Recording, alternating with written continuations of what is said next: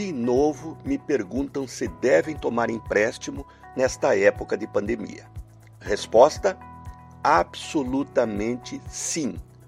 Por uma fundamental razão: os juros estão baixíssimos. Mas podem crer, em algum momento vão voltar a subir. Com a Selic no menor patamar da história, sendo ela que baliza todos os demais juros, quem assinar um contrato agora vai pagar, pelo prazo acordado, um juro muito mais baixo do que aquele que contratar no futuro. E aqui um detalhe: se o contrato for longo, melhor e mais ganho, ou melhor, menor perda para quem financiar. Veja um exemplo do financiamento habitacional. Há dois anos, a taxa de juros para financiar a casa própria em 20, 30 anos estava ao redor de 12% ao ano.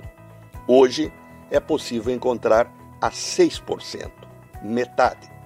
Perceberam? Quem contratou lá atrás vai pagar muito mais pelo mesmo imóvel. Financiar carro também. Os juros do financiamento estão metade do que há dois anos. Assim, para quem precisa do bem e tiver renda para pagar, não pense duas vezes. Tome empréstimo, pois raramente veremos crédito barato neste país lá no futuro.